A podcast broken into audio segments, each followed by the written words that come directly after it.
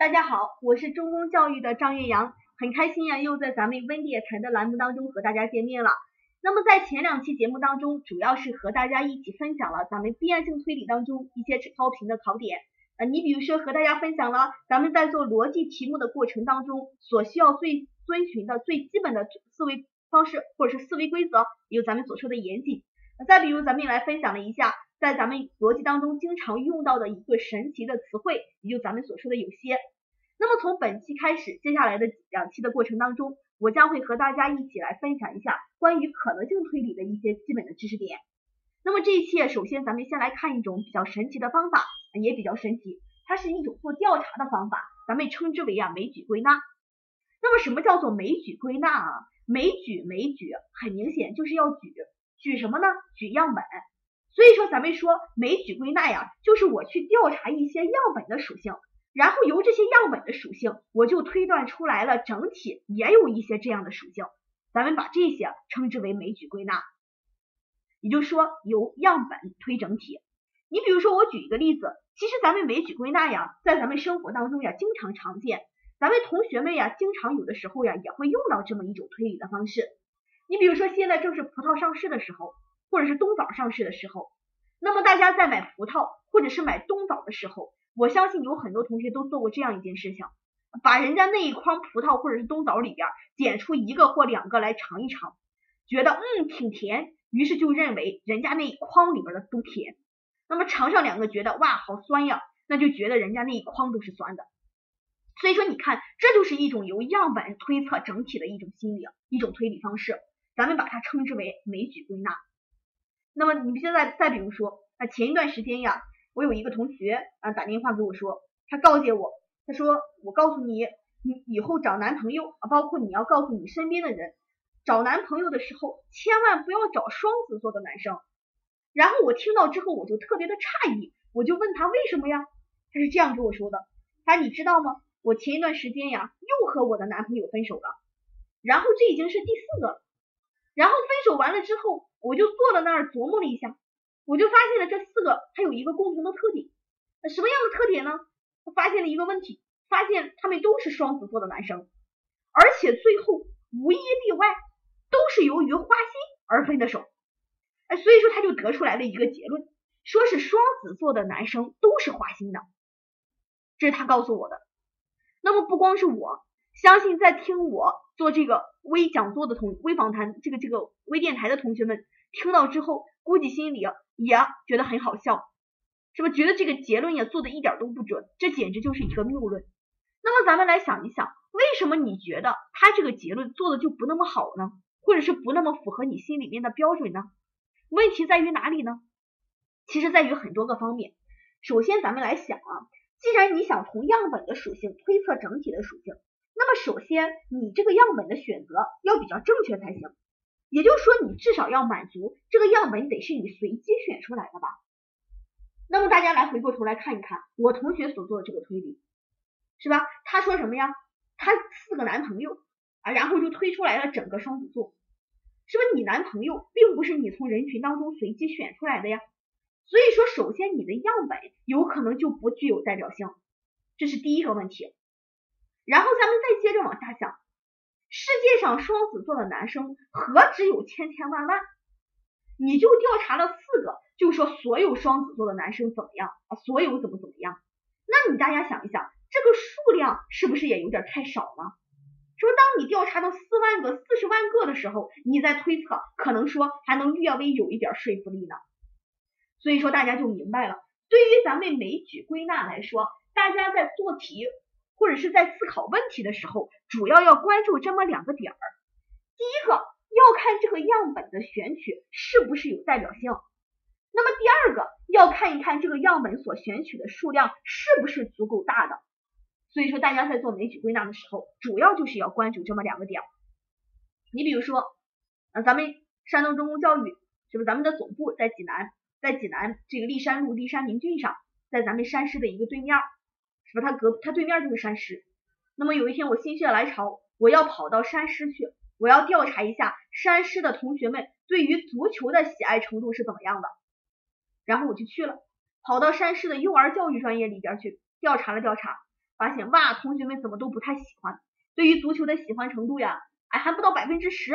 那么我就得出来一个结论，我说整个山师的同学都不喜欢足球。那么大家想一想，我这个可以吗？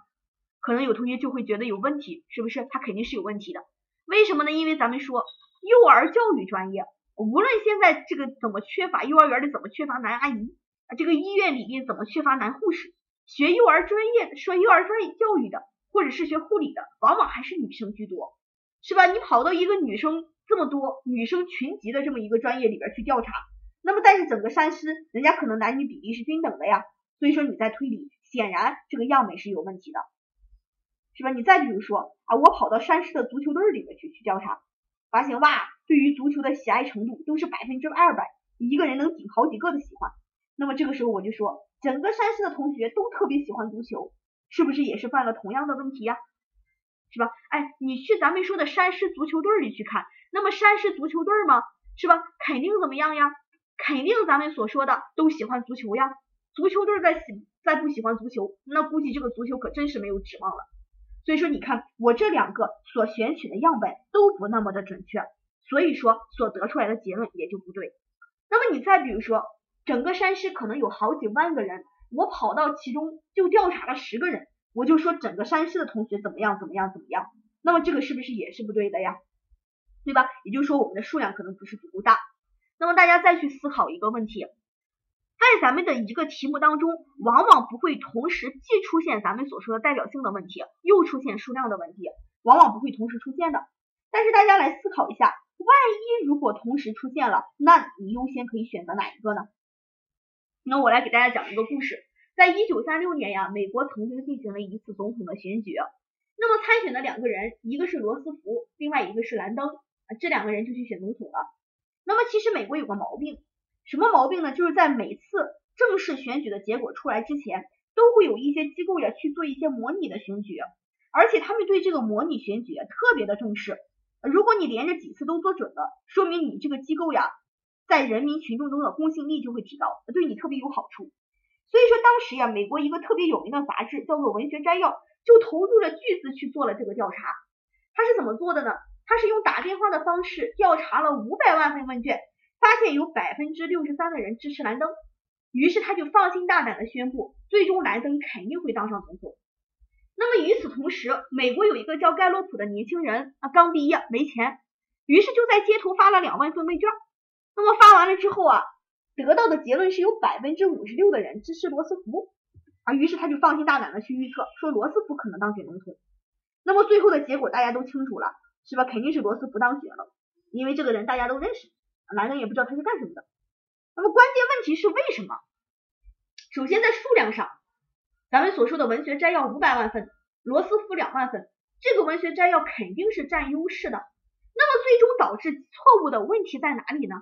那就有可能就是咱们说样本选取的问题上了。那么大家可以看到，他调查的这五百万份都是通过一种方式，刚才我说了打电话的方式，是不是？那么大家可以再想一想，在一九三六年的美国。家里能有电话的得是什么样的人呀？非富即贵呀，是不是？所以说你跑到一个富人堆里去调查，然后推广到所有，这显然也是一个不准确的现象呀。所以说这就是咱们所说的调查样本，往往是需要咱们最需要关注的，因为咱们说样本是个基础呀，你的数量是在你样本选取正确的基础上才能去看的。样本如果选错了，数量再大又有什么用呢？也是错的。我们来看一个题目。某国际足球杂志说，三十年来，该国足球甲级联赛的冠军都是通过假球决出来的。为什么呢？因为他给出了一个证据，说有一些球员在一场比赛中踢假球，让另一方获胜。但是足球联赛的主席对这个报道进行了反驳，让你去支持这个主席，其实就是让你直接去反驳一下这个报道。那么大家来分析一下，他只是说在一场比赛当中踢假球，让球队获胜。就说人家三十年来都是通过假球决出来的，那么咱们说你这个样本，无论是代表性上还是数量上，是不是都不占优势呀？哎，所以说咱们就是这个第三个选项，即使是真的，也不能断定都是决出来的。我们来看一下其他的，你比如说 A，该足球杂志曾数次刊发不实报道，人家以前说过假话，你就能说人家说的这一次一定是错的还是对的吗？这说不清楚。那第二个，处罚极重，所以一般不会出现踢假球事件，一般不会出现。那么到底冠军是不是通过假球决出来的呢？也说明不了。C 选项，第四个选项，通过近期的一次调查，没有发现影响归属的案件。那么首先第一个，题干当中说的是三十年以来的情况，而第四个选项说的是近期的情况。首先这两个就对不起来。而且再一个没有发现，那到底是有还是没有呢？也说不清楚。所以说咱们说最好的答案一定是咱们说的第四个答案。好了，这是咱们今天所给大家讨论的一种推理方式，叫做枚举归纳。那么接下来在下一期节目当中，还会和大家分享一下，在可能性推理的过程当中，经常会碰到的一些命题人用来迷惑你的迷惑性选项。那下一期我将火眼金睛教给大家如何辨别这些迷惑性选项。好了，那么咱们这一期的节目就到这里。那么最后再提醒大家一下，如果做题的过程当中遇到不会的题目，可以发送姓名加电话加国考难题叫到山东中公教育微信，一天之内会由专职老师电话帮你解决。好，谢谢大家的收听，咱们下期再见。